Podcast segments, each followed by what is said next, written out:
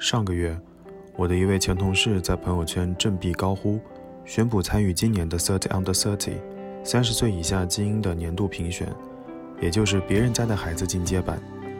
事实上，这项评选的结果怎么样，对我来说已经不重要了。但我更在意的是那个定语 Under Thirty，三十岁以下。我也曾告诉自己，三十岁离我很远，直到这些年高频出现在我生活里的核酸检测。检测试管外壁的小贴纸上，慢慢的带我告别了三十一，迎来了三十二。突然缓过神来，哦，我已经三十好几了。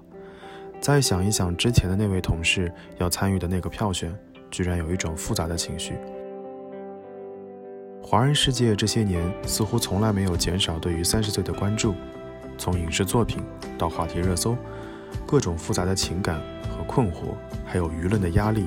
伴随着这个本应该看上去很普通的年纪，那我们这期也来聊一聊三十岁，一个多年后再回望的三十岁。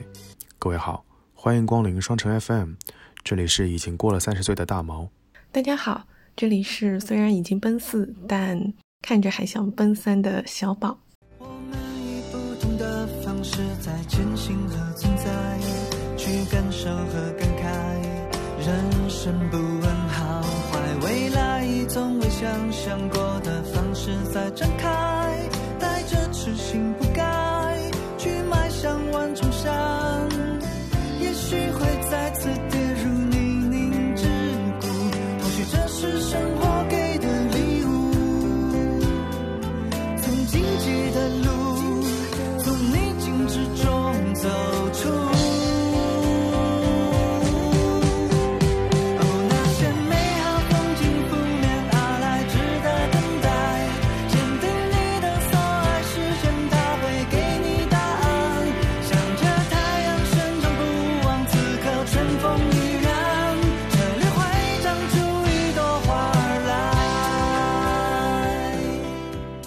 有一种，呃，微博上的游戏，就是如果让你在下面选，有一些是呃年轻十岁，有一些是再瘦三十斤，然后有一些是赚一百万，然后你会发现很多人都在那边选赚一百万，但是我就很想选那个选项，就是再瘦十斤，但没有人选要再年轻十岁耶。对对对，就是很少有人会选，就是再回到二十岁或者回到十几岁。对你现在。还记得三十岁之前的自己，就你为什么会比较喜欢现在的自己，跟三十岁以前的自己比起来？我觉得三十岁之前好像好累哦。我觉得就那种累呢，就是那种就是有一股冲劲，就是你干什么事情都很都很冲。就是你知道以前我们在在单位上班的时候，就那种周一到周五忙得要死，然后周六周天还要再继续上班那种感觉。所以三十岁之前好像自己都非常非常累。那这种累呢，其实就是就是为了达到中文世界那种世俗眼光的位置。大家会觉得说，哦，到了三十岁，你似乎要达到一定的地位；三十岁，你的收入可能要怎么怎么样。所以三十岁之前，你就会很在意别人的眼光，就想一直往前冲。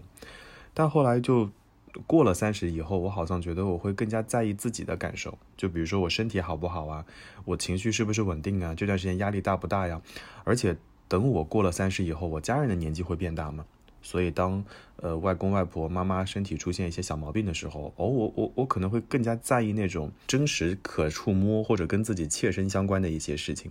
我前段时间在在网上有看到一种描述，我觉得这种描述用来描述我还蛮蛮贴切的，就是三十岁之前是一种那种贴地飞行的快乐，就是很多事情都会很丝滑、很顺滑，就所有的事情如果出了一些问题，都可以归结为啊你还年轻，你刚刚毕业。啊，你初入社会啊，你刚到这个行业，你还不懂，所以当时做的一些什么错误的决策，或者做了很多事情也好，都有一些心安理得。但是到了三十岁以后，我感觉就就直接把我从一个替补选手，就我当时最真实的感觉就是我是一个替补选手，直接就把我扔到了赛场上。就以前家里的一些重要决策，比如说买房子呀。然后什么之类的都跟我没有什么关系的，然后突然有一天你变成三十了，你似乎都要开始为首付开始要要承担一定的责任，然后月供还有那种月供你肯定也要承担，所以从我内心上来说，我好像更加喜欢三十岁以后的自己。我觉得就更加真实，就这个真实的意思就是更加贴近真实的社会，或者更加贴近真实的生活，而更加在意我自己。所以这是这是我的答案了。所以我觉得可能就是你在在三十岁之前，你是一直在追着一个结果，你比较注重那个结果，所以你会觉得整个过程很累。为什么我还没有到那个结果？我还没有到那个结果，对吧？对。是的，嗯，就像是的，是的，嗯，跑那个一千米的时候一样，你就啊，还有两圈，为什么我还没有到？但是我的腿可能已经很累很累的这种感觉。关键是那个一千米，你跑了两圈之后，它的那个就是在你跑的时候，那个终点线或者那个目标线同时在往前跑，你就会感觉永远没有那个尽头。然后等你突然迈过去以后，你就会发现，哦，原来一千米之后还有九千米，你这是个万万米，就是有一万米的比赛。你就会觉得哦，一开始冲太猛好像不太合适。对对对，但三十岁之后，我觉得就像是毕业之后的回去学校的那种学长学姐，然后原来你觉得你跑不完的那个操场，突然变得很小，然后你就发现哦，原来操场它除了可以用来赛跑之外，我可以在上面散步，我也可以坐在边上。看别人，所以我觉得三十岁之后，你反而是慢下来了，你会更注重过程，以及就是像你刚刚说的那种更真实的自己的生活，而不是别人眼中的生活，对吧？对，就是就是这里面我还可以再举一个例子，就是三十岁的时候，三十岁之前的时候，你让我飞那种一日往返，我是 OK 的。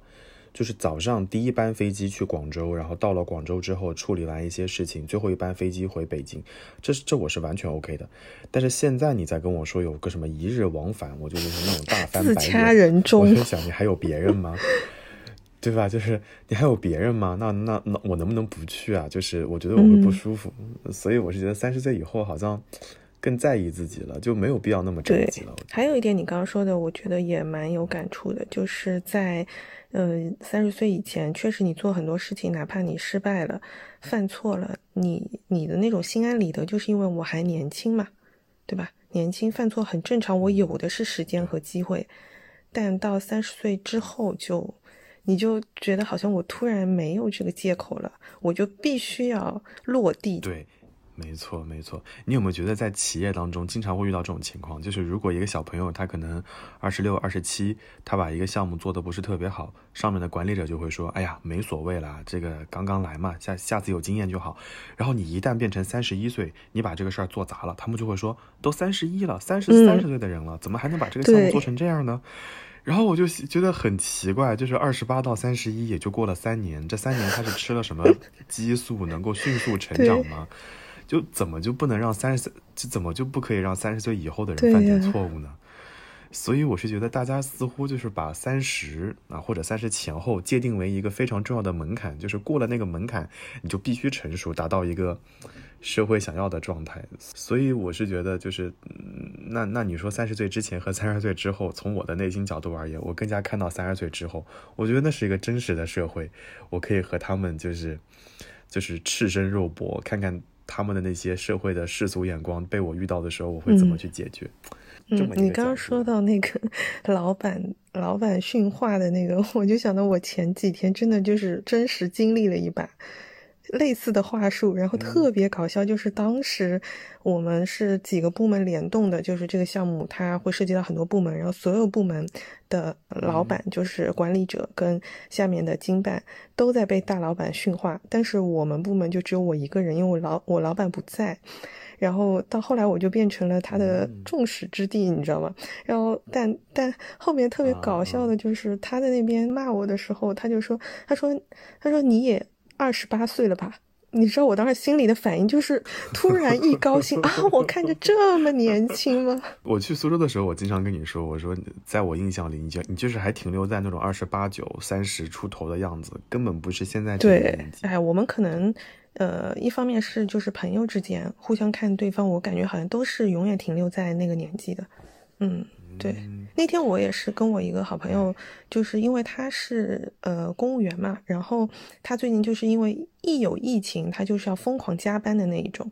然后我跟他呃在二月初的时候，不是当时苏州第一波疫情嘛，然后我跟他一个月没有见面了。然后后来当中有一个喘息的机会，我们就出来吃了顿饭。他以前也是我们的学生，然后那个时候我认识他的时候，他说他在上大一。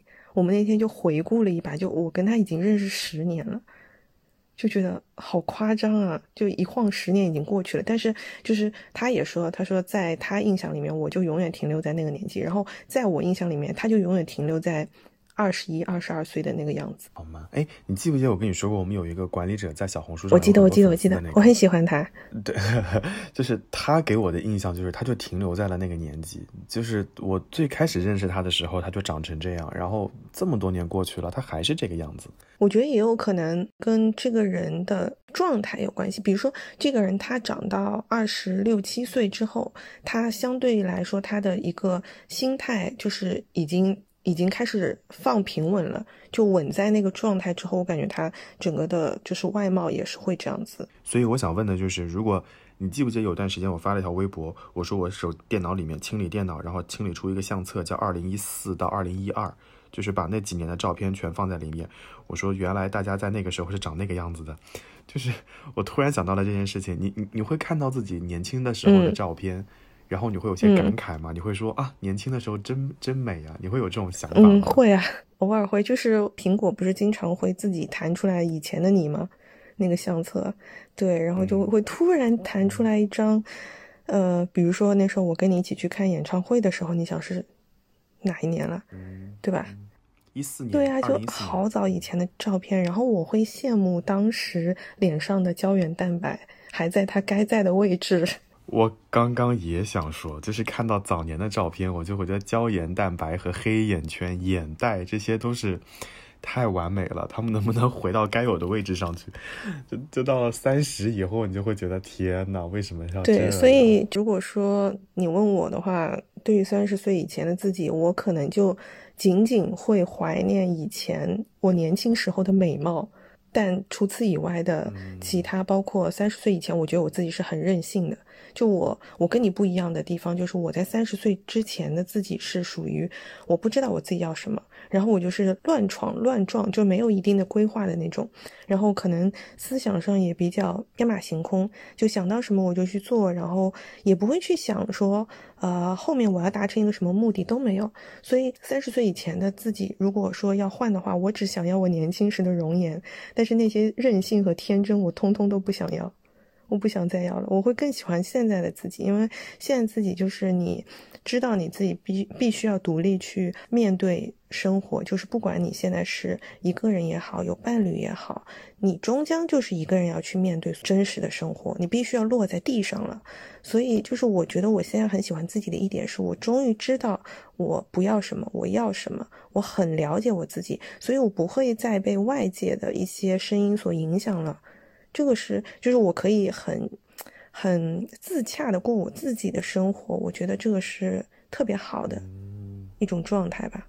所以我是说嘛，就是就像我刚刚说的，三十岁之前我可能更加在意外界的观点和世俗的眼光，就三十岁以后，那那我想我最多就是身体健康，对吧？活到九十多岁，那我三分之一的时间已经。三分之一的时间已经过去了，我我不想再跟你就是那那么在意你的观点了。除了这个之外，我其实还想顺着你刚刚说的一件事情，我我再展开讲一点，就是不是说三十岁之前我不知道我自己要做什么。我觉得现在很多人到即使到了三十岁，依旧还是不知道以后要做什么。尤其是当疫情出现的时候，很多行业受到了毁灭性的打击之后，大家可能对以后也会存在很多的困惑。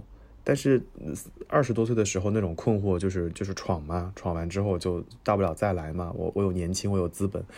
但三十岁以后，好像你就会更加在意自己真实的想法。而且你刚刚在讲到，就是说活到九十岁的时候，我突然想到一件事，就是你知道我最近在看一本什么书吗？呃，有一本书叫《最好的告别》。好吗？呃，这本就是最好的告别。它讲的不是，它不是小说，它其实就是在讲我们的呃医疗系统。它就是很多人现在说，就是国家它花了太多的这种呃，就是医药上面的这种花费在老年人身上嘛。然后他这本书就是在探讨老年人他应该就他需要的其实更多的是一个自主的生活，而不是说就是晚年我在监护室里面过那种就很悲惨的生活。他是在讨论这个，所以其实我我看这本书的初衷就是我已经在想想要为我以后一个人 养老做准备，所以这也是我觉得跟现在的自己的一个区别，就是以前我们可能。过着自己的生活的时候，我们的目光相对来说，呃，可能就奔到三十岁，就不会再往后看了。然后一边在害怕，一边在焦虑，一边在努力。但你，你其实不会想到，你三十岁，你二十岁到三十岁，你才十年；可你三十岁到九十岁，你有六十年啊。所以我觉得三十岁之后，我的。眼光一下子就放得很长远了，我会去为未来的更长远的日子去做一些做一些计划，就是包括像花钱上面也会变得比较理性嘛，对，然后包括就是更就像你刚刚说的，会顾更加注重你自己的身体，就你现在做的每一件事情，不再是不再是单单看到就是这眼前的几年了，我觉得是更加后面的这个一些一些生活吧。嗯，所以总结来说，我们俩都是比较喜欢现在，就是喜欢三十岁以后的自己的。而且有的时候想起来三十岁以前做的一些事情，就是不堪入目，就想算了吧，就是短暂性失忆好了，往后啊，对对对对对，是的，我都不想去翻看以前写的日记 啊，那就不要说了啊，这个这个问题我们就到这儿，就不要再。但是有一点我想说，就是你记不记得前两年好像是蔡依林有一个那个视频在网上爆火，好像是她四十岁的时候，然后我我现在就很想告诉就是在听我们播客的，就是二十几岁的小朋友，就。是是你到三十岁的感觉也是很爽的，就根本不需要害怕，不需要去害怕。三十岁之后是另一片世界，更广阔的世界，对吧？还有一个事情，呃，有的时候就是我看到，就是我看到有一些弹幕上面会写什么“二十二岁的老阿姨在此”，你知道，我就很想 隔空寄个刀片什么过去的。哎，我跟你说，你你你不要说，你不要说弹幕了，就是我们单位当中有一些小朋友二十四岁，他就会说啊，老阿姨今天又上班了，我当时就 大翻白眼，然后不好意思说什么。哎哎哎，是不是在是不是在年轻的时候，大家都愿意去装老装深沉，然后到了老的时候，就是年纪大一点的时候呢，就喜欢扮嫩，是有是有这种现象吗？对啊，对啊。就是像我如果到二十岁的时候，会觉得啊，天呐，我终于到二十岁了。但你到三十岁的时候，有的时候你知道有些人很拎不清，会直接叫你阿姨。我就谁是你阿姨呀？叫姐姐好吗？我感觉你在说我。哎，你你就算了，你我就已经已经忽略了，随便你怎么叫我。就其他人不可以，其他人真的不可以。嗯，对，所以我会觉得，就是现在在我们下面的，就是九九五后到零零后，他们是不是其实在经历的。年龄的焦虑会比我们更加重一点。你之前有年龄焦虑吗？或者说你你现在有吗？你以前有过吗？你有吗？我先问你。我有啊，我觉得年龄焦虑。对呀，就是我就要听你有 这这两个字，因为我是觉得你说没有年龄焦虑吧，这个也太假了吧？就你总总是会有一些什么焦虑。哎，但是就是我们在做这期准备的时候，之前我们不是还。采访了一个热心听众，然后我记得他的答案是大会。对，我记得他的答案是说他没有年龄焦虑。那我们先听听看他的答案。OK，嗯，年龄焦虑其实就大方向上，我觉得我是没有的。但比如说之前，呃，第一次和比自己小四岁的女生交往的时候，我可能会在最开始的时候有点担心，会不会有一个年龄。差距带来的一个，呃，不同带来的一些问题，但好像交往之后发现也没什么问题。就我可能心智比较小嘛，就在在和比我年龄小的朋友接触的过程里面，其实我还挺自自自然的。然后，所以在交往的时候也不会有什么。啊，大的问题，反而是对方可能会更照顾我一些，嗯，差不多，所以其实也还好，其他的好像就没有什么焦虑了，因为我觉得不管是说看朋友圈，一些朋友可能会晒一些，比如结婚、生孩子这样的事情的时候，其实，嗯，我会有一种。和我没什么关系的感觉，就我没有一种同同辈们都在呃努力的去往前走的那种压迫或紧迫感。我是觉得说没有年龄焦虑是假的，所有人都会有焦虑的。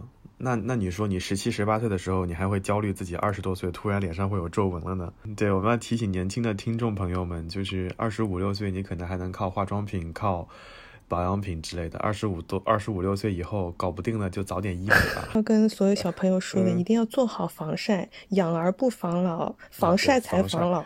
真的，真的，真的，防晒太重要了。哎呀，我现在我知道这件事情之后，太太晚了。Anyway，就是，就是我是觉得我也会有焦虑，但是我的焦虑并不是说从二十八九岁迈到三十岁的那一天，那一段时间我一点也不焦虑，而且我非常 peace 的过了那那段时间。我真正焦虑的是那种从三十一二、三十一、三十二开始的那种焦虑，就那种焦虑就是感觉就是我不知道怎么就开始了人生新的阶段。那种那种迷茫和焦虑，就比如说我有时候回家参加同学聚会，大家会说啊，我三十几岁了，我的孩子五六岁了。我当时想啊，孩子五六岁了，你才三十二岁，这这这得多早就开始这种崩溃的生活？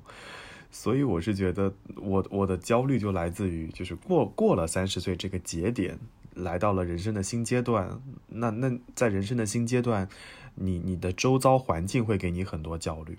就比如说，你经常看到一些垃圾新闻，什么华为要开始裁撤三十五岁的员工，再比如说那种什么呃，腾讯的平均管理呃这种管理者的平均年纪大概有多少？再比如在我身边，呃，正好就是有一种有一些管理者，他年纪比较小，可能呃九四九五年就爬上了一个还蛮高的位置，就那种时刻你会感到焦虑。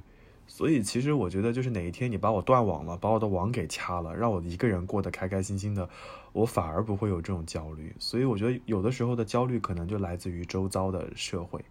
然后除了这个之外，我觉得更大的焦虑可能是对于我个人而言，可能就是对于生现实生活的不满。这种这种不满就是不满足。就比如说，我感觉社会地位可以再高一些，经济来源可以再广一些。然后收入可以再多一些，我可以再少上一点班，多赚更多的钱，等等等等，这就是可能是我的焦虑的来源。我在做这期播客的时候，其实我有把我自己二十，就是从上大学开始到三十岁，我就复盘了一下。我觉得在华人社会，或者说在我们周遭的社会当中，大家是不是似乎过多的关注了三十岁以前的状态？大家就会给给孩子们设定一个时间轴，就有点像游戏里面打怪一样，就是你二十一岁本科一定要毕业，二十四岁硕士要毕业，硕士毕业就要立刻找到工作，然后工作两年之后呢，你就开始稳定了，大大概到了二十六岁，二十六岁开始你就要结婚，然后结婚之后工作个两年，就是家里人肯定会催你，所以到了二十八岁你就肯定要买房子生孩子，然后到了三十岁你就开始稳定的过一家三口或者一家四口的生活。然后这是这是生活方面，然后职业上面你似乎要到一个管理层，你才说的说得过去，不可能说你三十岁还是个一线员工，这样的话大家会觉得这个人怎么那么的不争气。我我当时谈到这里的时候，我觉得这也太夸张了吧？就是华语社会，就是华人社会，你有必要这么在意三十岁这个时间节点吗？我我觉得，包括我们，包括我们小时候读的很多故事也是一样的，大家都只在乎那个节点，就比如说王子和公主他们幸福的在一起，然后呢？然后呢？对，然后呢？后面呢？王子王王子公主可能不孕不育啊，就是你你你要往后看呢，所以我是我是觉得。行，因为我我我想不到更悲惨的事情了，所以我要我要把这个童话彻底推翻，我只能有这么个事情。或者你发现王子原来喜欢的是另外一个王子，这有可能啊。华人社会就跟这些童话故事一样，特别在意这个时间节点，就比如说三十岁，而且你会发现，我人生里面有很多非常非常重要的决定，就要在二十二岁到三十岁这个区间完成。上什么大学，做什么工作，找什么对象。你你要你要非常清楚的知道自己要跟一个人结婚，凭什么？我我我经常问我自己一件事情，就是三十岁过了之后，四十岁就万事大吉了吗？但我。在我身边，在我在我的这个远房亲戚，包括我自己的身边，我见见过很多到了四五十岁依旧一事无成、一地鸡毛的故事。很多焦虑其实它跟年龄没有关系，它就是跟那个华人社会对于大家的约束、世俗的观点是有很大的关系的。你就比如说，我举个最简单的例子，买房子嘛。你说在北京生活的这些人都会为买房子这一件事情而感到焦虑吧？那你说这个事儿跟年龄有关吗？我觉得跟年龄没有关系啊，只要你想到。你要在北京买房，你就会无比焦虑。这是我在做这期节目的时候的复盘。然后最后我还想说一点，就是我觉得大家有一些很诡异的事情，就是如果如果有一些人真的在三十岁之前提前完成上述所有事情，就是结了婚、稳定了，家里有两个孩子，在他们的眼里，你就是个好孩子，你知道吗？就是成为好孩子，我觉得可能会成为的别人的标标杆。但我觉得更加重要的一件事情是，周围的所有人都会立刻闭嘴。再也不会有人给你指手画脚，说啊，你要找个好工作，你要找个好媳妇儿，你要快点结婚。一一旦我把这些事情全部完成之后，他们就闭嘴了。所以你刚刚问我，你说我有没有焦虑？我当然有焦虑。那我的焦虑来自于哪里？其实我的焦虑就是来自华人社会，就是华语社会，就是普世观点当中的一些社会价值约束。社会给我们。这群年轻人，或者说给所有人定了一个时间轴，以及这个来自同辈那些按照这个时间轴，他们也可能不是主动的，可能就是正好刚巧就是按照这个时间轴在走的那些人的 peer pressure 来给到自己的家。你刚刚说的那个，其实就是像算时间一样，二十一二十一岁本科毕业，二十四岁硕士，然后二十六岁工作结婚。我当时想的。就是你说到这个的时候，我还挺有感触的。就我一直觉得很不解的，就是啊，我们在呃上高中的时候，甚至是上大学的时候，爸妈说不能谈恋爱，然后转眼你毕业就马上得结婚了，对吧？他立刻就问，就是你毕业当天拿到毕业证书，他就会问你对象在哪，然后就开始去相亲了。就是，所以我其实我是我现在回想。嗯，也有可能是因为我这个人整个的心智成熟的比较慢，我我觉得我是到三十岁之后才真正成熟的，所以对我来说，我现在回想，就像当年我们高考的时候，你去选专业，以及你后来可能在二四二五岁那时候谈恋爱，然后要迈入婚姻的殿堂的时候，我现在回想，我觉得那个时候我根本不知道我要什么，就我在选专业的时候，我也不知道，就是有一些专业，你看到那个名字，你根本就不知道它。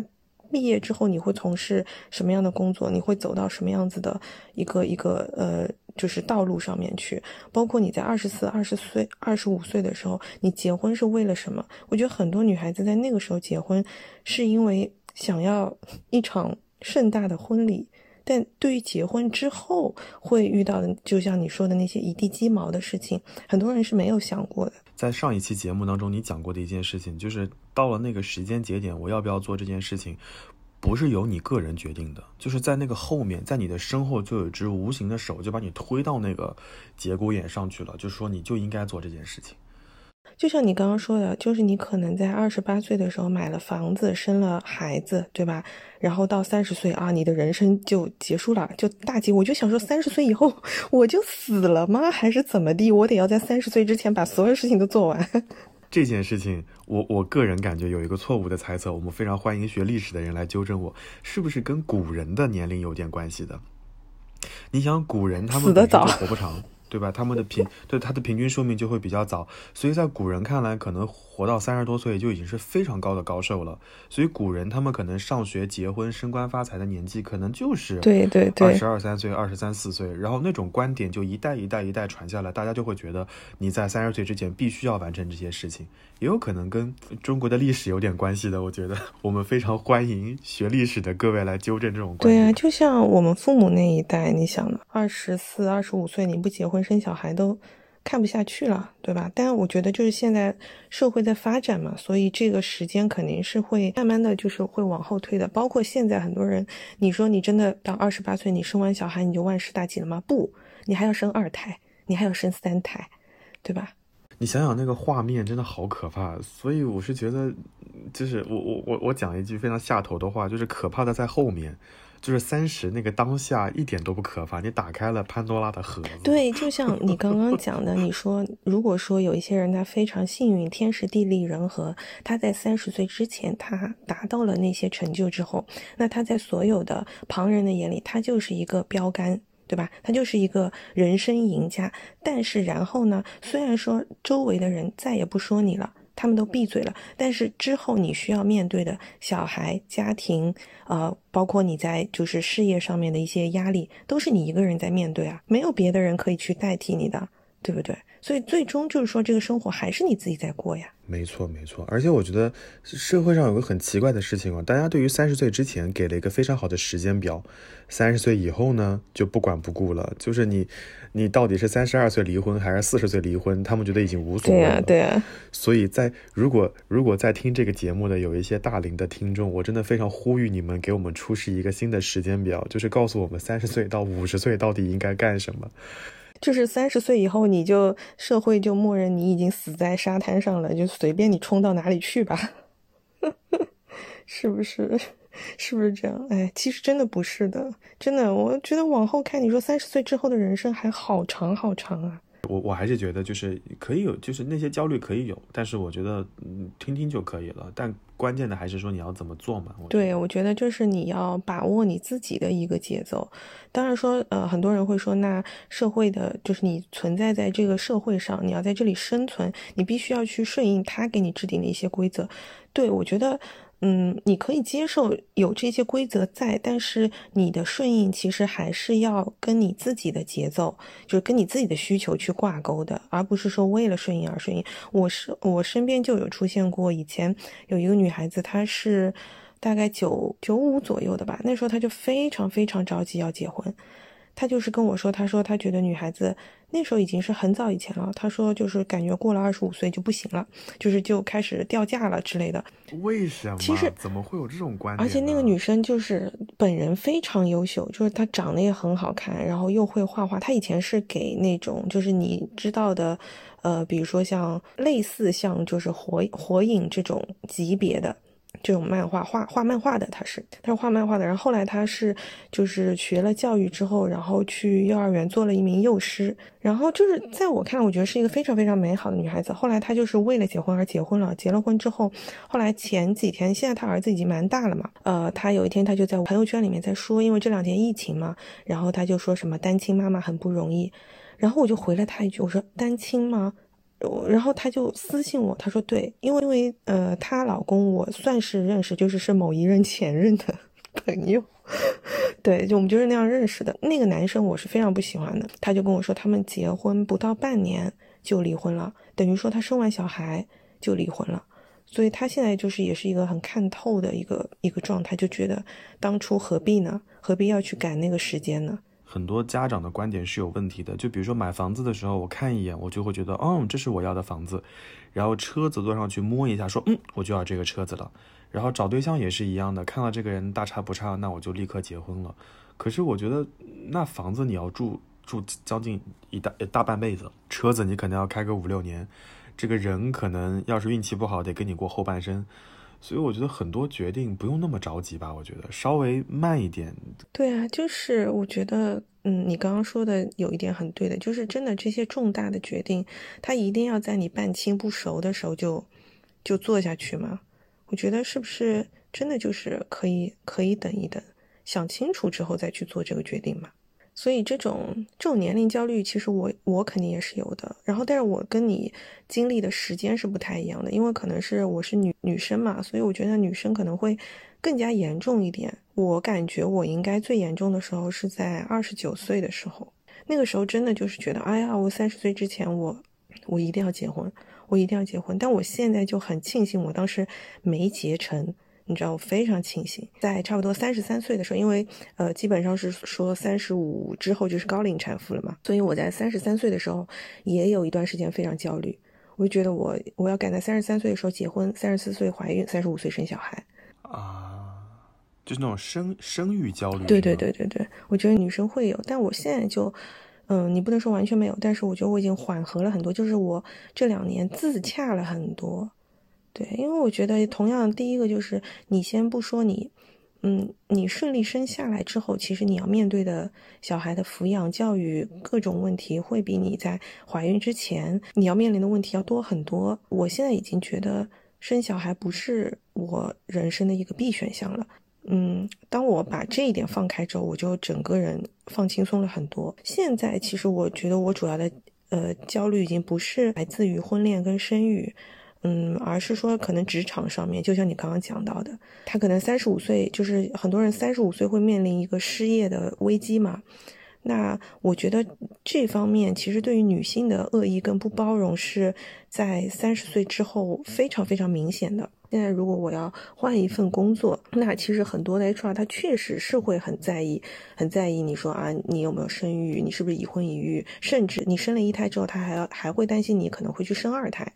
之类的这种这种问题，当然，我觉得在这方面，其实你也不能太去怪怪企业，因为毕竟企业它是要，它也要生存，它要考虑它的成本的嘛，对吧？但这个社会它就是它就是这个样子的，所以我我是觉得，就是到了这个年龄，你去接接受这个社会的一些规则，然后如果说你达不到，那你想办法想其他的一些办法去顺应它，包括就像我之前其实有跟一个。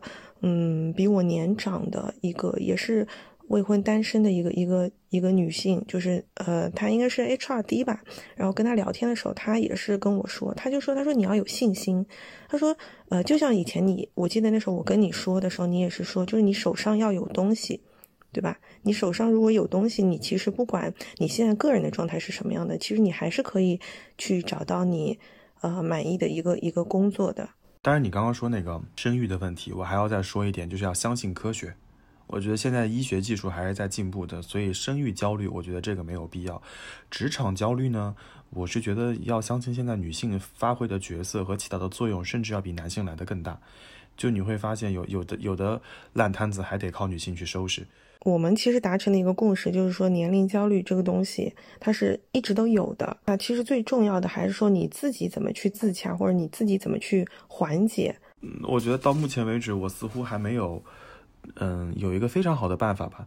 但是我我还是会说服我自己，这个人生的岁月其实就跟一个牌局是一样的，就每个人有每个人不同的牌，而且每个人牌运还不太一样，所以你只能比打法，你不能比结局。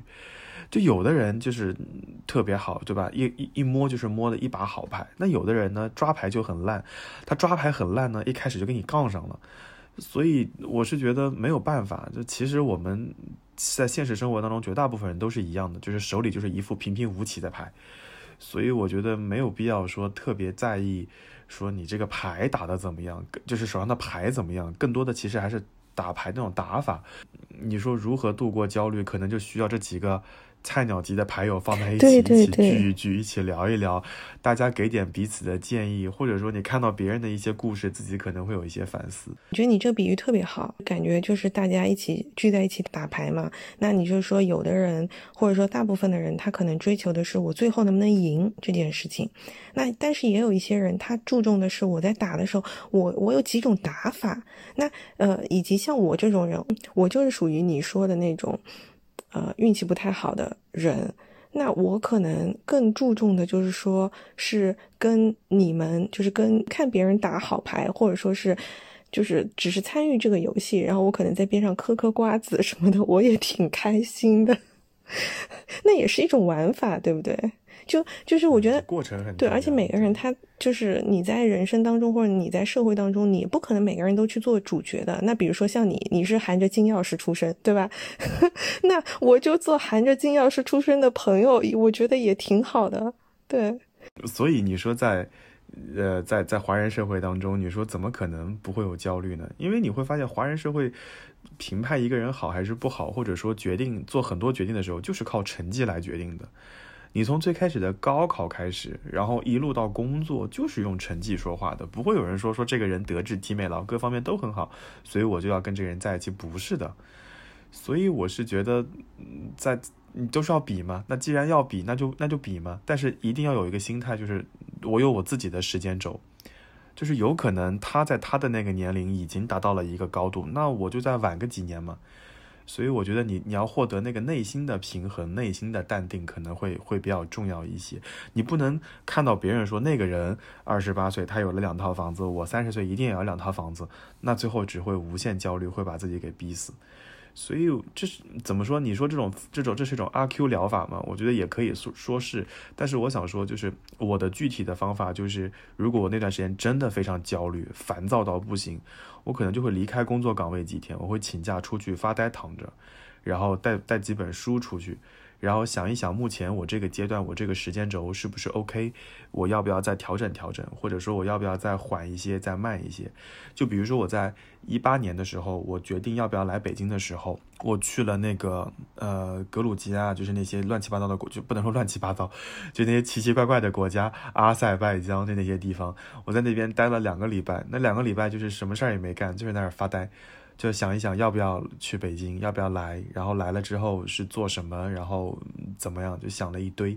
想完之后就觉得那就去吧，就不会再差了，所以就来了北京。所以我是觉得，你说如何缓解焦虑，我的主要方法就是就是告诉自己，就是有的人就是天生比不过的，然后注意过就是在意过程就好。还有就是定期的给我自己放放假吧，不然这个社会上的年轻人压力真的太大了。是的，你你自己呢？你的焦虑如何克服呢？不管是大到我们刚刚讲到的年龄焦虑，呃，生育焦虑、婚姻焦虑，还是说小到可能像现在我们在录这个这个这个播客的时间是下午三点，呃，那听说是不是有一个什么定律，就是周周日下午四点开始，打工狗就要开始焦虑了，因为明天是周一。所以我觉得像就是对我来说，克服这种大大小小。焦虑最好的办法就不是逃避，而是直面。因为我我就说一个小的点，就是我以前有试过，比如说我今天星期天，我我下午四点钟我开始焦虑，我不想上班，不想上班，不想上班。然后呢，我当然星期一的时候我早上可以请假，我可能就是真的是因为身体不舒服，或者我用年假我请一天假。但你真的到星期一，你真的请假之后，你开心吗？我觉得你不开心，你会变得更加焦虑。就是你只能摸鱼摸一天，礼拜二又要上班，就你摸的不安心啊！就是因为别人都在上班，人家找你的时候，你也不能说啊，我你就我我至少我没有硬气到说我就就不去回别人的信息或者怎么样，对，所以我会觉得那反而我星期一我去上班了，我开始进入那个状态了之后，我一天下来也开开心心的。克服焦虑最好的办法，不是逃避，就是去直面它，去解决它。那所以就是，我觉得如果你有焦虑的话，你可以自己先分析一下你的焦虑是来自哪些地方的。那像我刚刚讲的，我可能焦虑就是来自三个方面，一个的话就是身体，我觉得这个我相信你也是有的。三十岁之后，你可能在思想上面你更成熟，但是你的身体状况真的就是滑梯式的下降。我觉得这是可以很明显感觉到的。第一个，你熬夜熬不动了，熬夜之后你要缓很久很久，非常难受。我就感觉我每次熬夜，我第二天早上起来的时候，我的脸是很肿的。然后我觉得我的五脏六肺都在叹气，就那种感觉。对对对，就是这种感觉，就像自己像是个蛋黄，然后那个蛋黄被打散了。对对对对，就是这样子的。对，所以你会意识到，就是衰老这件事情是无时无刻不在发生的。所以，我我觉得这像这种面对就你身体的这种自然的衰老，你去焦虑也没有用，对吧？你害怕身体变差，那其实最好的办法，你就是立刻起来锻炼。我特别不能理解的就是有一些人，他一边说啊这个熬熬夜秃头怎么办，但他继续在熬夜，或者说就之前有一个那个就是红的那个一个广告语，我其实不太喜欢，就是说熬。什么最长的夜用最贵的眼霜，熬最晚的夜用最贵的面膜，何必呢？对吧？那些东西其实也不能真的救到你嘛。第二个的话就是职场，职场会面临的就三十五岁的这个危机。那我的感觉就是，因为我其实现在在金融行业，我是一个对数字不敏感的人，我并不觉得其实我是到了一个我合适的行业或者我合适的一个岗位。嗯，这当然也是跟我以前没有。注重职业规划是有很大关系的，我觉得这个东西怨不了别人，对，呃，然后包括自己可能运气也不是特别好，但我现在在的这家公司，其实我一转眼已经八年了耶，我我能够很明显感觉到，就是我的同事，他们可能有一些他可能呃书读的没有你多，但他可能就在这些方面他非常的会，包括他可能在 social skills 上面，有些人他是有天赋的，你能很明显感觉到你跟他的差距，甚至就是我觉得有一点比较绝望的，就是你在二十几岁的时候，你会觉得很多东西我不会，我可以学，我到三十岁的时候，我也可以变得像他这样游刃有余，但你到了三十岁，你学不来，以及你就算知道这个技巧，你用用不上，或者说你本能的你不愿意去用。有的时候人就是这样子的，我觉得更多的就是我回想，我就想，那老板为什么要留我？我在这个公司的价值是什么？我觉得你只要找准你自己能够发挥的一个价值，然后你去发挥它，就可以去避免。就老板对于员工。其实很多他谈的不是感情，也不是苦劳，重要的还是你有用。就像我们之前在职场那一集也说了，就是不管黑猫白猫，你能抓到老鼠，你就是好猫。有的员工他可能不不是循规蹈矩的，他可能就是经常会摸鱼，但他最后绩效做得好，老板觉得他有价值，老板依旧不会去惩罚他。那你说真正淘汰的是什么？可能淘汰的就是那些，呃，朝九晚五都来打卡，但是坐在工位上无所事事的人，对吧？对，所以所以总结起来就是要提高自己的不可替代性。对对对对对，啊，找到自己的就是不可替代的。你也不说你要方方面面吧，你至少有一个方面。如果说你没有，你过去三十年都是在闲鱼躺平的，那你就趁现在去学一个。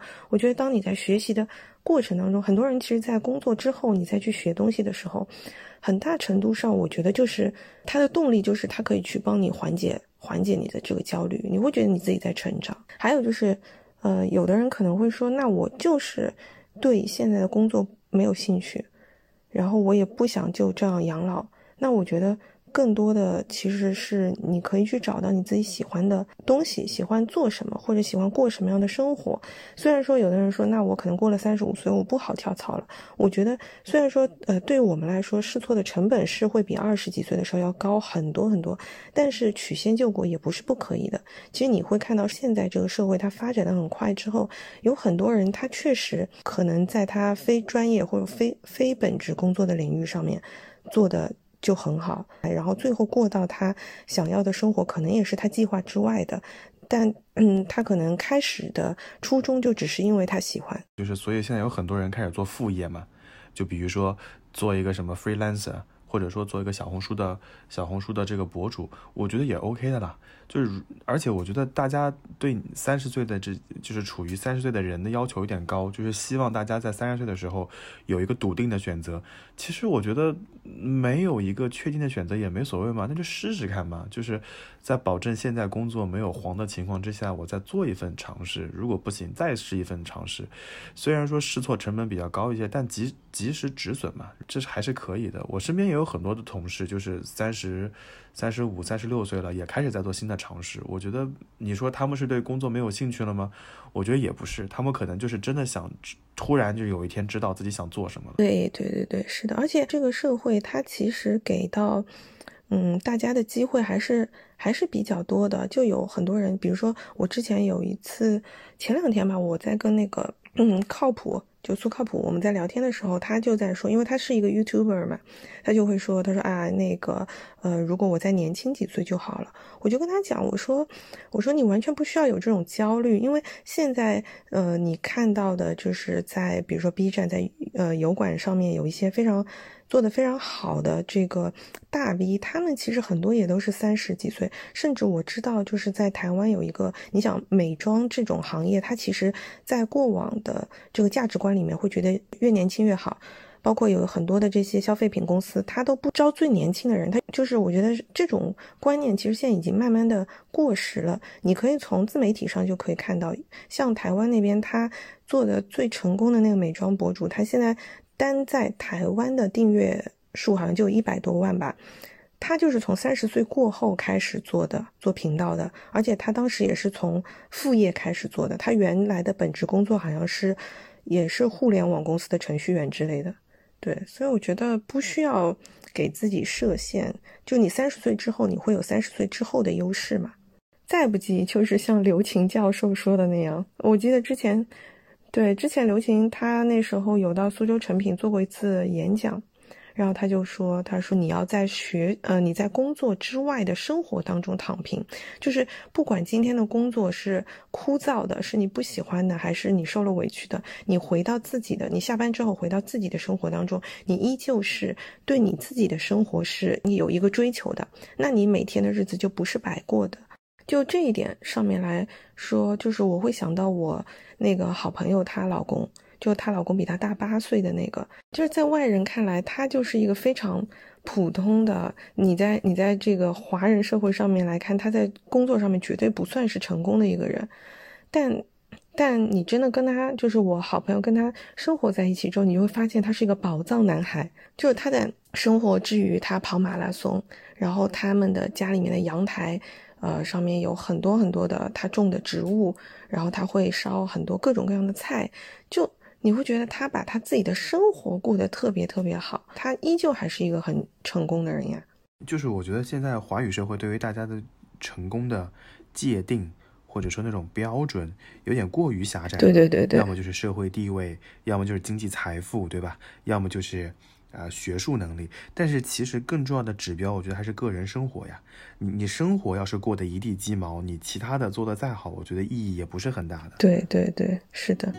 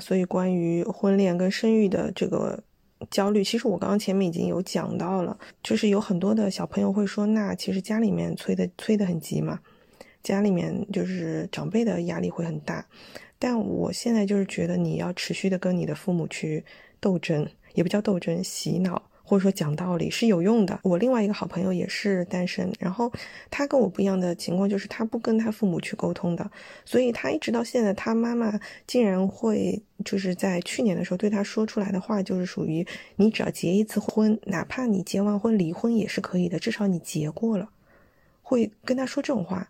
那我想知道，那结婚的意义是什么呢？就是就是完成一个指标，是不是打怪路上的一个？一个一个必需品，就是他女儿结完婚之后，他的这个这个游戏当中会获得五千分奖励，然后就能干别的事情去了吗？那那这种结婚的意义到底有多大呀？所以有一次我就呃吃饭的时候也是跟我妈妈在那边沟通嘛，我觉得他已经到了，就是我们已经互相斗争 纠缠了十来年之后，我觉得他已经慢慢能够接受我的想法了。他以前的想法就是说，女生你要生完小孩你才完整。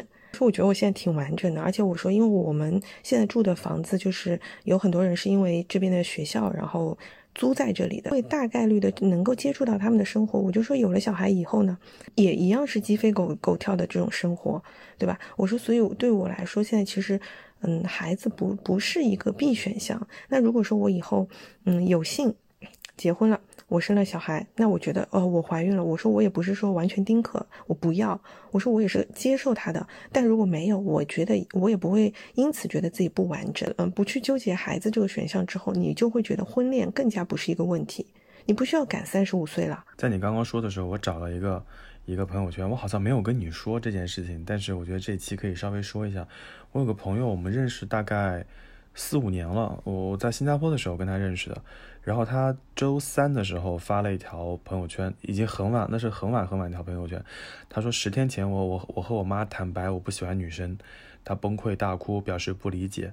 然后之后就没有跟他再有任何的联系。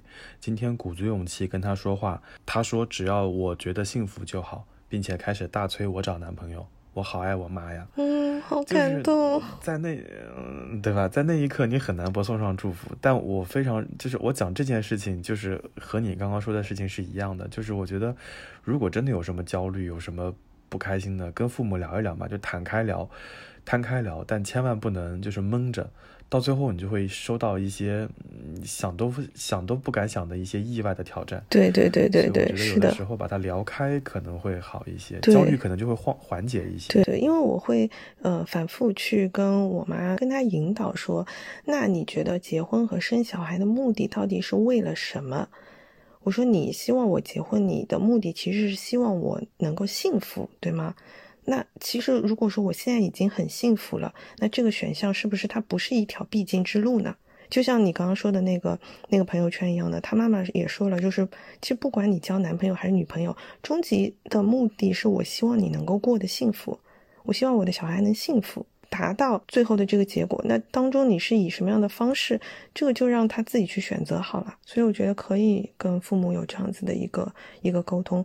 然后一一方面是就是可能嗯来自长辈的这种这个压力，那你你去尝试，比如说像直系亲属的话，你就是沟通嘛。三十岁之后，我是更加觉得在在这个世界上，真的唯一对你无私奉献的就是父母了。所以你没有什么不可以跟他跟他们讲的，当然排除一些。极端情况啊，那呃，就是你说要是是其他的一些这个什么，嗯，七大姑八大姨啊什么的，真的就是关你什么事呢？对吧？就是管好你自己，你你们你们家的孩子也有很多鸡零狗碎的事情，就不要再来管我这边的事情了。哎，我我跟你说，我真的有一年这样怼过我阿姨，就是她在那边说我，但是我姐姐也没有结婚，然后我就我说你管好你自己女儿吧，然后她后来就闭嘴了，对。嗯，我记得我之前有一次看到有一个梗，他们就是说，嗯，当这个七大姑八大姨来问你这个，呃，你有没有结婚的事情的时候，你就跟他说，我结婚不幸福，就是因为你。他说，啊，你结婚不幸福关我什么事？他说，对啊，那我结不结婚关你什么事啦？我觉得还蛮有道理的。有魔法打败魔法。对对对对，因为我觉得这个就是说，是你面对外界的一些压力，你怎么去缓解？还有一个就是，我觉得很多女孩子，你一定要认清现实，就现实当中是没有白马王子来救灰姑娘这种故事的，就不要企图任何的时候，不管你是二十岁、三十岁，嗯，就是你都不要企图用婚姻或者是另一个人来帮你解决你自己的经济或者情感上的问题。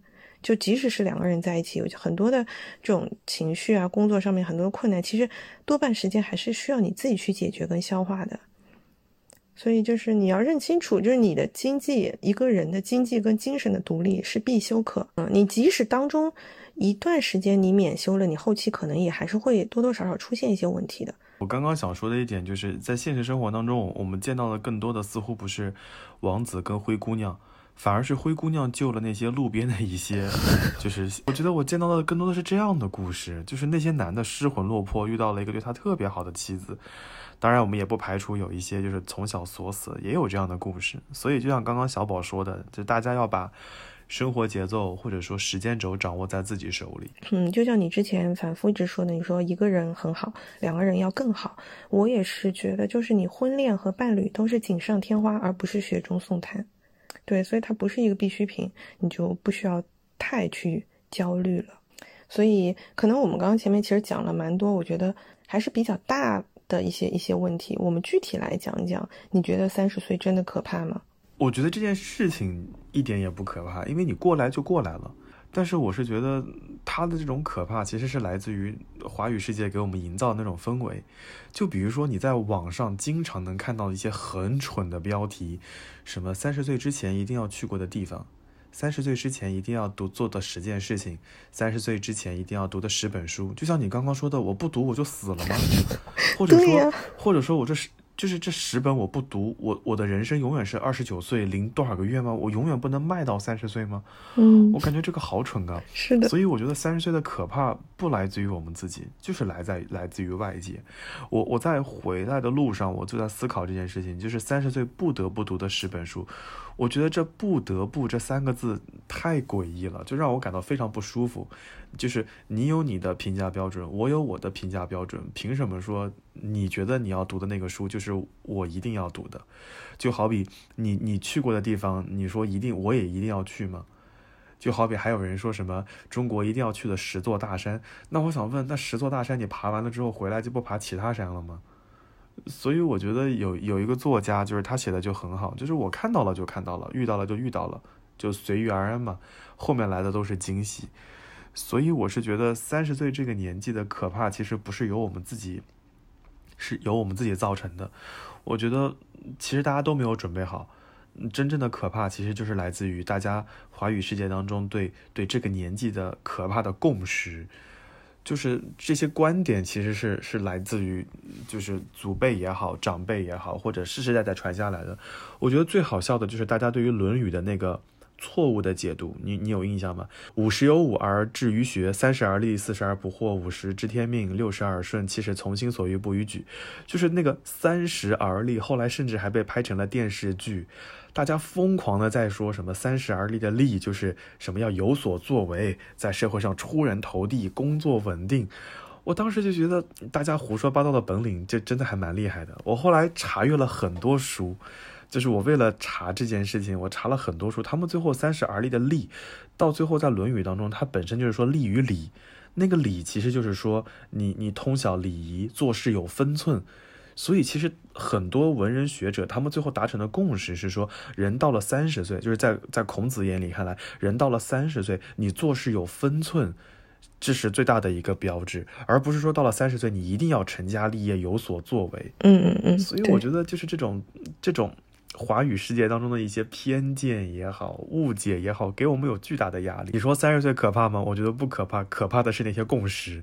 就比如说，大家会认为三十岁要稳定，对吧？工作要稳定，生活要稳定。然后那一次，我就有人跟我讲到这件事情，我就反问了一个问题，就是用魔白魔法打败魔法。我说：那你要哪种稳定呢？你是稳定的好，还是稳定的差呢？如果是稳定的差，如果是稳定的差，那我不要这种稳定；如果是稳定的好，我需要这种稳定，而且我似乎叫好上加好，我并不希望它稳定下来。所以我觉得稳定就是一种可怕的观点。对呀，什么是稳定呢？这个世界不是说的永远不不变的东西就是变化本身啊。就是啊，而且在疫情这个期间，大家会发现没有什么东西是不变的。唯一不变的就是变化本身，所以我是觉得没有什么东西是稳定且恒定的。你今天可能过得好好的，明天公司因因为什么问题把你给开了，你感觉这是个巨变，但是有可能明天开了，你就有时间去小红书上做一个网红，说不定对你来说就是一片新的天地。稳定是第一个比较可怕的事情，除了这个之外，就是第二种可怕的事情，就是父母挂在嘴边的话。我觉得这个对我来说就是让我很头疼的。父母就会说：“我在你这个年纪，我早就怎么怎么样了。”我父母经常说：“啊，我在你这个年纪的时候，你都上幼儿园了。”对，听到这种话的时候，我就会头疼。然后我前段时间我就回了句嘴，我说：“古人在我这个时候都死了呢。”然后我妈在电话那边安静了很长时间没有说话。所以这件事情跟你刚刚说的是一样的，就是要跟父母沟通嘛。当然不是以我这种口气。哎，这个我也说过。然后当然。真的，好多年前了，跟你说，我现在已经半斗争胜利了。嗯，好吧。然后除了父母的挂在嘴边的话，我觉得还有一种可怕的就是周遭的人类，就是大家会觉得，那别人在做什么，你也应该在说做在做什么。别人三十五岁了，都有就都有了稳定的家庭，两个孩子了，你应该也在三十五岁有两个孩子。这也是很可怕的一件事情。我觉得每个人都有每个人的时间轴，大家都有大家的进度，你这么赶干嘛呢？就像我们刚刚反复说的，是到了某一刻就要死了吗？我觉得并不是。最后大家都会殊途同归，就是每个人都是活了七八九十岁，也不会有谁活多活一百二十多岁，也很少有这样的人。所以每个人时间长度是一样的，那你就让我按照我的节奏去做什么事儿就可以了。嗯，对。所以你问我说三十岁是不是可怕？我觉得三十岁不可怕，可怕的是关于三十岁的那些错误的观点和社会的共识。我觉得这是可怕的一件事情。这个社会它充斥了太多的你应该。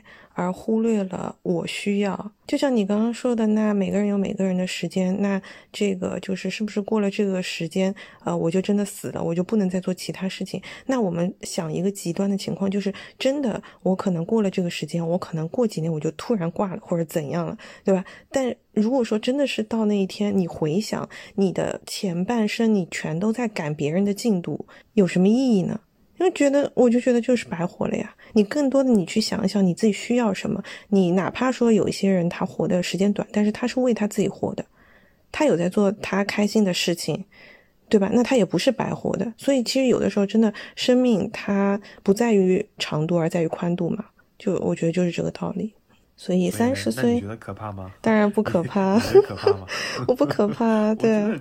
我觉得一点都不可怕。你你现在让我看三十岁，我觉得一点都不可怕。就是个睡睡了一夜，你从二十九岁变成了三十岁，就是那么个一下。是的，是的，我也觉得不可怕。特别是因为我长得还年轻，对吧？我我是觉得你还是停留在二十七、二十八那个样子。很多人都这样说，没有你没有明显的变化。是的，因为那个就不只是朋友，就是我在公司遇到那些办公室的大妈们，也会这样说。对，然后甚至还想把我介绍给他们的儿子什么之类的。哦，对，哎呀，哎呀，哎呀，哎呀，把你给能耐的，你都笑成这样。小宝确实很年轻，看上去确实很年轻。嗯，所以你说，你说，你说，我现在其实更享受的是什么？可能我在二十几岁的时候，我听到最多的夸奖就是“哎呀，你真年轻，年轻真好啊”。但我现在听到的就是，就是说啊，你长得好年轻啊。我觉得我听到这种话，我更爽哎。就像我跟你讲的，老板在骂我的时候，他说我二十八岁，我心里还开心了一下。大 S、小 S 还有阿雅，还有那个范晓萱，他们去那个缅甸还是哪里？是去缅甸，然后让别人猜，然后别人说大 S 二十五岁，大 S 心里想，老娘早就四十多岁了，就那一瞬间其实就很开心。对，就而且你说到大 S，你想她前段时间。上热搜那个事情，你说她已经四十岁了，她不是依旧在过她很彪悍的人生？我觉得根本就不需要被年龄限制住什么的。对，所以我觉得三十岁最好的一点，就像有句老话说的，就是你三十岁之前的脸是你父母给的，三十岁之后的脸是你自己给的。之后的脸是医美给的是吗？不是，是你自己给的，就是取决于你的心态。真的取决于你的心态，就是相由相由心生这件事情，在三十岁之后就是会发生的，所以我就觉得，更多的就是说，三十岁之后，你想要什么样的生活，你自己可以给你自己，你可以靠自己了，你可以不用再依赖于父母了。是的，是的，是的，我很我很同意这点。就是三十岁之前买个什么东西呢，可能还需要父母借助，对吧？就是救济，稍微借借钱之类的。三十岁以后，你只要你想清楚自己要什么，你该买什么买什么，该喝什么喝什么。所以我是觉得有自己的生活了。对对对，而且包括就是你自己也知道自己适合什么东西。特别是像女孩子，就是不会再盲目去跟风了。你有你自己的，就你往小了说，你有你自己的穿衣啊这种的风格了，你都有了。然后呃，你你往大了说，就是你不会再因为别人的言语说了你什么而感到自我怀疑。我现在是完全不会了，就我非常清楚我跟别人的不同在哪里，但我很喜欢现在的自己，所以我不会因为他们的评价而去改变。我就觉得这种状态特别好，所以我觉得三十岁真的一点都不可怕。但我现在觉得四十岁好像有点可怕。四十岁有什么可怕？我也不知道。嗯，那反正就还是相信蔡依林姐姐，对不对？四十岁的时候也会感觉超好的。嗯，那你想，你刚刚说四十岁可怕，有的那有的人还觉得五十岁可怕呢。对呀，对呀，对。你记不记得五十岁有一个有个有个阿姨，就年纪很大，给她老公做了做了一辈子饭，然后五十岁突然自己就开车出去玩了。对对对对，是不是？所以你说五十岁可怕吗？我觉得也就那样吧。我妈那个时候跟我说过，她她四十多岁的时候，她很担心她老得很快，因为她脸上有了很多皱纹。然后到了五十岁的时候，我妈说：“天呐，怎么皱纹那么多了？似乎还有一些斑。”然后到了六十岁，然后我妈开始做了一些手术。哦，我妈还没有六十，sorry，就是快到六十岁的时候，这这这几年这几年，然后我妈我妈做了一些手术，然后我妈就会说：“啊，天呐，到六十岁了，人会老得更快。”然后那天我就有点不开心，在家里，然后我就跟我妈说了一件事情，我说，我说我希望你，你，你做一回你自己，就是不要为了呃妻子、女儿和妈妈这三个角色，在那儿每天崩溃。我说我有一个体会，就是我有我有段时间要述职，起得很早，就八点钟就要起床。我说八点钟起床已经要了我的狗命了。我说我无法想象，在过去的这几十年当中，你是怎么六点半起床做早饭送我去上学这件事情的。我说我我我无法接受这一点。我说求你就是做一回你自己，就是你在你现在这个年龄，比如说我妈说她要去跳广场舞，我说你跳就是了。我妈说他们要争谁领舞，我说谁跳得好谁领舞。然后我妈说他们跳完广场舞之后还要去参加市里还有区里的比赛，我说你想去就去，不去拉倒。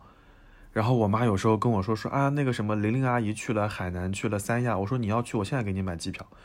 所以，我我我给他的灌输的观点就是，你不要再害怕、恐惧什么事情，就到了那个年纪，你你你就自然的迎接他就可以了。对，你想做什么就去做什么。对对对，这是一个。第二个就是，呃，也不要盲目的跟风。我觉得不管哪个年纪，盲目的跟风都是一件很蠢的事情。所以后来。后来讲完那一次那件事情以后，我妈居然有点感动。她说：“嗯，她说没想到你你有想这件事情。”我说：“我已经想了好久好久，只是说你今天跟我讲了这件事情，我突然说出来了。”我说：“真的，就过去这些年还蛮辛苦的。”我说：“你还是要做你自己，让自己过得开心。”你还记得你三十岁的生日是怎么过的吗？我我我是非常拒绝过生日这件事情的，我知道。所以当时。而且我觉得一两个人过生日可能还好，我我愿意给别人过生日，但我非常害怕别人给我过生日，我觉得很尴尬。谁给你搞个生日惊喜，对你来说绝对是惊吓。就是出去，就是这种感觉。然后，嗯，在南方地区，我不知道大家各位听众有没有这样的习俗，就在南方地区，三十岁的生日其实是有一个习俗的，就是让丈母娘给自己过，因为在传统习俗当中，三十岁其实你已经结婚了。但我觉得就没有必要嘛。然后我非常抵触过生日，我基本上以前每一年过生日就是我妈给我发一个信息说儿子生日快乐，我说妈妈辛苦了，然后我基本上都是这样的回复。然后我会给我妈买个花，给我妈买个小蛋糕。对对对。然后我爸一般都会说少吃点，少喝点。我说啊好的。然后三十岁当时我我我妈说要过个生日，要要是请家里的朋友吃亲戚朋友吃个饭，办个三桌的饭之类的。我说不用了吧，我说这个太。夸张了，我说我又没有什么一番成就，三十岁请那么多人吃饭，我妈说就三桌人，我当时想，天呐，这亲戚朋友过分多，然后我就想尽各种办法给我安排了各种出差，什么广州回上海，广州去北京，然后北京又去各种出差，我把我差安排的很满。然后我就以为我妈看到这个行程，我妈就会说那算了，那不吃了。结果我妈就在我的这个航旅纵魂当中找出了个半天，发现那个半天是可以吃饭的。然后我妈就说不行，你必须回来。她似乎还用了恐吓的方法，你知道吗？那我就回去了。所以我还记得我那天就是早上第一班从北京飞上海，就是国航就第一班七点钟还是六点半那班。然后在飞机上睡了一觉，然后到家转高铁，转了高铁跟各位亲戚朋友吃了个饭。吃完一顿晚饭之后，第二天一早开车去了浦东，因为那段时间我要去曼谷考试，就学一个多月。然后三十岁生日就是这么过的。然后你说生日当天有什么东西，就什么红包什么，我觉得很少，因为也不会有人给三十岁的 三十岁的人包大红包。然后也有也有人送生日礼物，然后我就生日礼物就收下来了。然后，然后家里的亲戚朋友就很就很那什么，他就会拱我发言，就会说：“哎呀，这请今天受精发言。”然后我就上台，就是拿了个话筒说了两两三句话，在一个小包厢里面。我很多我很多话已经忘记了，我印象最深的一句话，就是我说：“活到三十岁这个年纪真的很不容易。”我说：“相信在座各位，你们也有这样的感慨。”然后讲完以后，我就没有再讲，我就停了一会儿，然后我就看到远处我妈翻了个白眼，你知道吗？就是她开始，她开始是一脸困惑，然后我妈翻了个白眼，然后我我就继续讲，我说什么大家吃好喝好，什么共创人生的新辉煌，就 就结束了。所以你说三十岁的生日，在我看来就是就是大尴尬。对，而且我过三十岁生日的时候，我跟我前任还没分手。所以他当时就说：“他说三十岁了，我们要一起过个生日吗？”我说：“不用了吧。”我说：“就这样吧。”他说：“那好呀，那他说那三十岁你自己就记得吃顿好的就可以了。”我说：“也不用了吧。”我说：“那天我吃飞机餐就可以了。”所以就我我还是蛮害怕三十三十岁生日的。你真的就是讨厌到这个程度？我以为你是属于就是可以私下跟他一起过一下的。嗯，也可以，但是我我预计他应该会做出一些生日的举动，因为毕竟我之前也给，对我毕竟我之前也给他过过几次生日，所以我很担心他做出一些什么举动，所以我心里想算了，不用了，就是吃吃饭好了。所以我我印象里三十岁的生日就是在来回赶飞机的途中完成的，对。所以你呢？你你你还你还你还记得你三十岁的生日吗？我印象中我都不太记得我有没有跟亲戚一起吃饭，但我记得当时我有跟，呃，就是有请朋友一起吃饭。现在其实家里面挂的那个照片墙上还有三十岁生日那天的照片。然后我就在看里面的人，对，就是在那个时候的当下，你会觉得所有的事情就像，呃，之前说到的，可能他到了一个稳定的状态，包括像朋友，你也会觉得说，啊，我到三十岁遇到的这些朋友，应该大概率就是我以后的朋友。但我现在看，其实里面有一些人已经不再是朋友了，所以我就真的是觉得，那你三十岁，你这么郑重其事的过了之后，然后呢？然后其实一切的生活也并不是就 settle down 了，对吧？你还是有很多很多的变化的，对，所以就三十岁没有什么了不起。但是我我还是想说一点，就是其实，呃，对于整岁的生日，好像是华人文化里面比较在意的，十岁、二十岁、三十岁、四十岁，好像都还挺在意的。那个生日其实并不是说过完了之后怎么样，我觉得就是一个鼓励吧，就是就是恭喜你达到了三十岁这一关，以后还要继续加油哦，十年以后我们再吃饭哦，是一种仪式感吧。对对对对对，我把它理解为是一个仪式，鼓励自己，然后下一个十年要更加努力。对对对对，我刚刚在你说的时候，我还特地去翻了一下朋友圈，然后果然让我找到了生日当天我发的朋友圈。我说从此就是大概的意思，就是从此迈入三十岁，开启英雄人生。那我现在回想，其实我也没有怎么英雄。对，所以我同意你刚刚说的，就是其实你可能，嗯，过这个生日就是给自己一个鼓励，进入一个新的阶段了吧。但其实你说你过了这一天，你的日子还是照旧在过呀。哎，那我问一下你，你在三十岁过生日，或者说是在某一年过生日的时候，你有没有许过类似的愿望，就是希望接下来的生日不再是自己一个人过了？就你有没有想过，到现在三十几岁，就 就自己还是一个人？我许的愿望是希望大家都不要再给我过生日了，就是就是一对一、一对二的可以啊，就是一对二十四的那就大可不必了，大家就是冷静啊。就我我许的愿望好像，嗯，更多的好像就是身体健康吧，就是家人身体健康，然后免除痛苦。其他的我好像没有再许过别的生日愿望了。嗯，因为我感觉我好像从。二十七、二十八开始，然后我有一些朋友是就是像你一样时间比较长的嘛，然后我就感觉好像现在回想，他们从那个时那个年龄开始给我每年的生日祝福都是一样的，希望你在未来的一年找到如意郎君 之类的，对对对，然后大概反正我现在就知道生日愿望是不准的嘛。就也没有实现，对 他们可能许的时候心不诚，但就我觉得一个人的三十岁也挺好的，并没有什么。我觉得一个人三十岁好像也也并没有什么太糟糕的事情。你似乎有更多的时间关注自己，然后有时间也不用再考虑给对方营造什么浪漫，取悦自己可能就是当下最重要的一件事情。我觉得不只是说没有什么糟糕的事情，是少了很多糟糕的事情。你可能顶多就是在过年吃饭的时候被呃亲戚说两句，对吧？但现在疫情也成功阻止这件事情发生了，因为有疫情就没有这件事情了。对呀，我就好爽啊！我几乎好像从呃一九年是带我爸妈出去，然后在前面两年我过年也都没有在家里过，都是在国外，就是为了要躲避这一些嘛。对对对，所以我觉得就除了那那个几天之外的其他时间，你都很爽啊！就因为你已经到了一定的经济能力，然后你可以过你想要的生活，你可以独居，对吧？然后像女孩子，你完全可以买自己想要的包包，而不是说，你知道现在就是小朋友去上培训班的钱，真的可以买买包包。我有的时候换算一下，觉得根本就是不眨眼，你就可以每个月都可以买包啊，那点学习费用。就是即便你现在这么努力的去呃帮你的孩子去参与内卷，他可能最后长大成人之后，他也就是过一个普通人的生活呀。我非常认同一个观点，就是回均值回归，就是到最后大家都是回归到一个水平上的。我觉得就是你提前想通这一点之后，我现在其实很多呃嗯成家的朋友，我也不知道他们到底是真羡慕假羡慕啊，反正他们都挺羡慕我的。我觉得就是没有孩子，没有鸡飞狗跳，没有一地鸡毛，你就可以慢慢品味这种岁月静好。我妈有一次问了我一个问题，我妈说。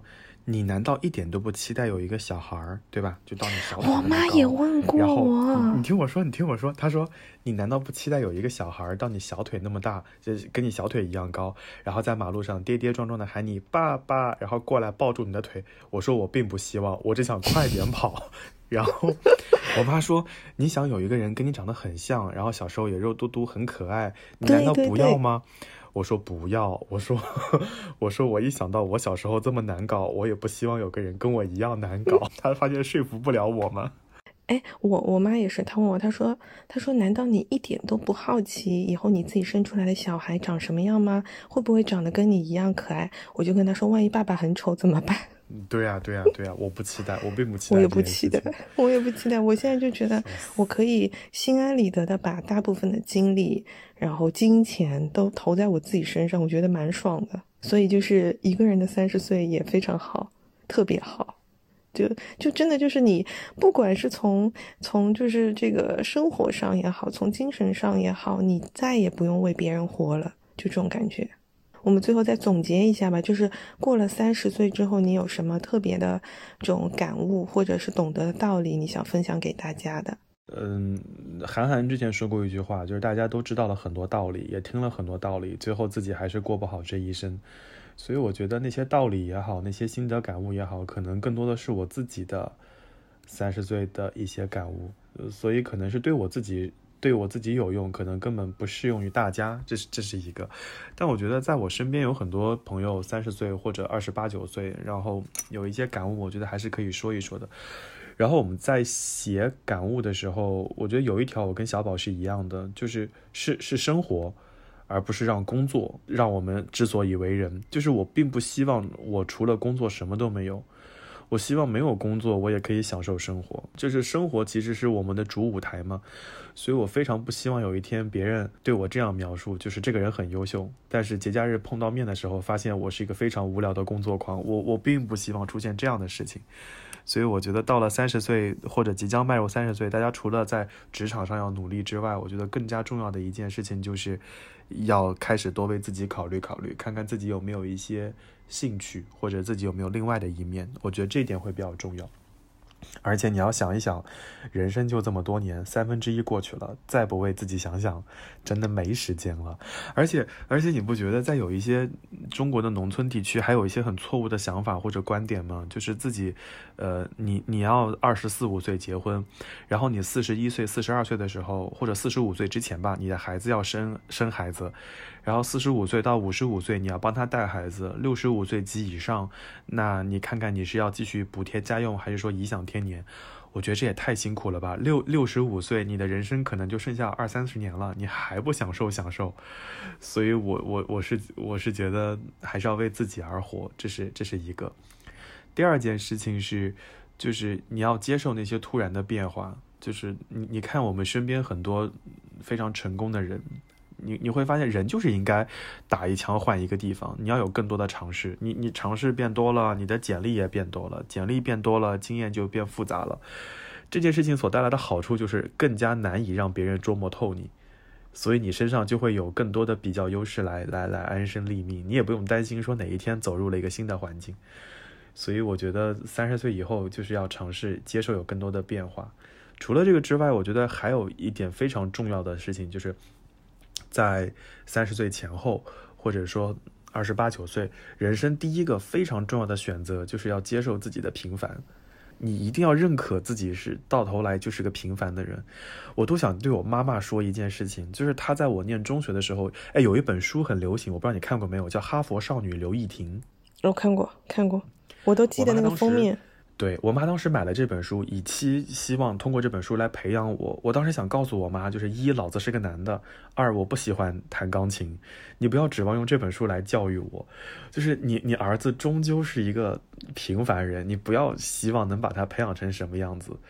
所以我是觉得一定要接受这个人物设定，就不要觉得说自己有一天会会变得飞黄腾达，会站在当然会飞黄腾达，就是不要给自己那么高的预期，因为你会发现在我们身边有的人他就是就像你说的含着金钥匙出生，他对于未来已经有非常明确的规划和图纸了，而而对于我们而言，可能到活了三十二十五六岁、三十岁，我们可能还没看到地平线。就有的人在你同代人当中，他就是过于强大，他父母也好，他基因也好，他就是很厉害，我这辈子也比不过他，那就不要比好了呀，因为我们各有有有各自的人生，他可能进入豪门之后就开始遇到了不孕不育，或者遇到了鸡零狗碎的鸡零狗碎的事情，那那我们的人生虽然哪怕我们就是三十岁以后还没有那么大的成就，但我开心啊，但我但我自己健康啊。我觉我觉得这点就重要了，所以在三十岁以前，我似乎还有一些不切实际的幻想，说自己要更快的爬到一个什么岗位，在在集团在单位里面怎么样。我后来又觉得，那又怎么样呢？就是我活了三十岁，我我依旧作为一个一线员工，我也没有做做错什么事情，所以我是觉得，就是有的时候就是要接受自己的平凡这一点。对对对，你说到这个我特别有感触，就是包括嗯，不止你刚刚说，就是有的人他可能含着金钥匙出生，然后他嫁入豪门，走入豪门，然后之后他就不孕不育，哪怕说他没有遇到不孕不育或者鸡零狗碎，因为我身边是真的有这样的人，就是他从小到大，我看着他长大，他就是一个。霸道总裁的人生，你知道吗？他就真的是那样。包括他现在，他他也是在呃，就是嗯，就该结婚生子的那个年纪，结婚生子，生了两个小孩，生了两个儿子，而且是，然后就是一路到现在也是，就是过依旧过着他非常就是从外到内都都很光鲜的霸道总裁的生活。但就算那样子又怎么样呢？就。就他好或者他不好，那都是他的人生，不是你的人生。我觉得像大部分的人，可能就是就是像像我这种，就我觉得我们可能就是终其一生，你需要去学会三件事情。第一个就是你在小时候的时候，你慢慢的你就要去接受你的父母是平凡人，是普通人。对，然后等你呃大学毕业进入职场摸爬滚打，可能呃五年十年的时候，你慢慢去接受你自己是个平凡人，然后等等你后面可能你结婚生子之后，你也要去接受你的小孩就是普通人。我觉得这个是很重要的一个课题，但很多人可能都。不这样觉得，就像如果说有些人他遇到像我这样子的这个霸道总裁的近亲的时候，他就会去比较说，那为什么我不我不是这样的啊？为什么我没有这样的父母？为什么我的小孩不可以变成他这样？我觉得永远你存在在这种比较不切实际的比较当中，你就你不会幸福的。所以你你对他们有什么小的建议吗？两点，一个就是像我在这个。呃，小宇宙上面我写，我把这句第一句话我把它写上去了。我写的就是我们是因为热爱而年轻，而不是因为年轻而热爱。对我觉得很多时候到了三十几岁，有的人说啊，三十五岁会被辞退或者怎样，也不是所有人会被辞退。那些被辞退的人，你真的去看一看，他们大概率是在三十岁的时候就开始想说，我就要在这个企业里面养老。他们大概率是因为自己放弃了自己，才会被社社会给放弃的。所以我觉得，如果你自己不放弃自己，你有自己所喜欢做的事情，你就能够保持活力，然后你每天都会觉得自己很真实的、很踏实的在活着，对吧？嗯，就像比如说像我们做播客这件事情，我们俩一拍即合，说干就干，我就觉得就是生活又变得更加有趣了一点。我现在依旧还是觉得我自己很年轻啊，因为你看，其实我们接触的这种东西都是现在年轻人在做的事情啊，那我们也不是不可以做。第二个的话就是。嗯，不用去追逐月亮，你就成为你自己的月亮就好了。其实就是还是前面说的那些道理嘛，就不比较，不追逐。你拥有的剧本就是你手上最好的牌，你就自己走好你自己的人生脚本就行了。其实我们万变不离其宗讲的就还是这些，就是我觉得更多的不要去想说，就不要去听那些你应该在这个年纪要做成什么样子，更多的是去去去问你的内心，你想要什么，因为这是你自己的人生，你自己的三十岁。我们也不知道这期节目听完听到这边为止，会不会缓解大家内心的一些焦虑，或者让各位稍微感到一些舒服。但至少，我觉得我们也是回答了我们自己对于三十岁焦虑的一些一些看法，或者我们一些认知。那也希望听到这边的小听友或者小伙伴们也能够克服，或者说也能够走过、迈过这一段比较头疼的日子。也不一定头疼吧，就是至少会让觉得让自己的生活变得没有那么的焦虑，可以不用那么的不安，对吧？如果三十岁来了，就欢迎光临。嗯，没错没错。好的，那我们这期节目就到这边结束啦。那如果说大家有什么想要跟我我们交流的，也欢迎积极的在评论区给我们留言。好，那我们就跟大家说拜拜啦。嗯，拜拜，拜拜。My baby, let me know my real girl. Oh, only you know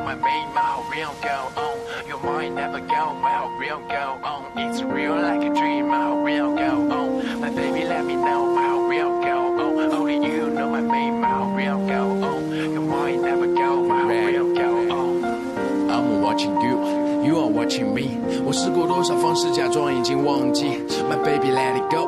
我们去过的每个角落像寄托，那我们也笑过那逝去的生活的每个片段，叫我如何删减？我根本想不到，我们最后只能对生活做到叛变。是因为你才让我 down，因为你才让我 round，因为你才让我变得更加强壮。可为什么现在的你比我还懦弱？当初是因为你的坚强才让我没错过。当我拿到我的第一笔演出费，你说没错，只有站在舞台上的我才最有气破。I never give up。自从你开始发威，我内心变大，也让我能够不后退。我找到一个最佳的角色，但很受累。但希望你看到我的时候不算是土累。我像是一匹迷途的千里马，遇到你像伯乐一样给我力量，让我重新认识自己。就像是当初割破手腕，热血四溅后，突然觉得生活充满意义。Never forgot it, feel like a dream, my heart will go on. My baby, let me know, my heart will go on. Your mind never go, my heart will go on. It's real like a dream, my heart will go oh. on. My baby, let me know, my heart will go on. Only you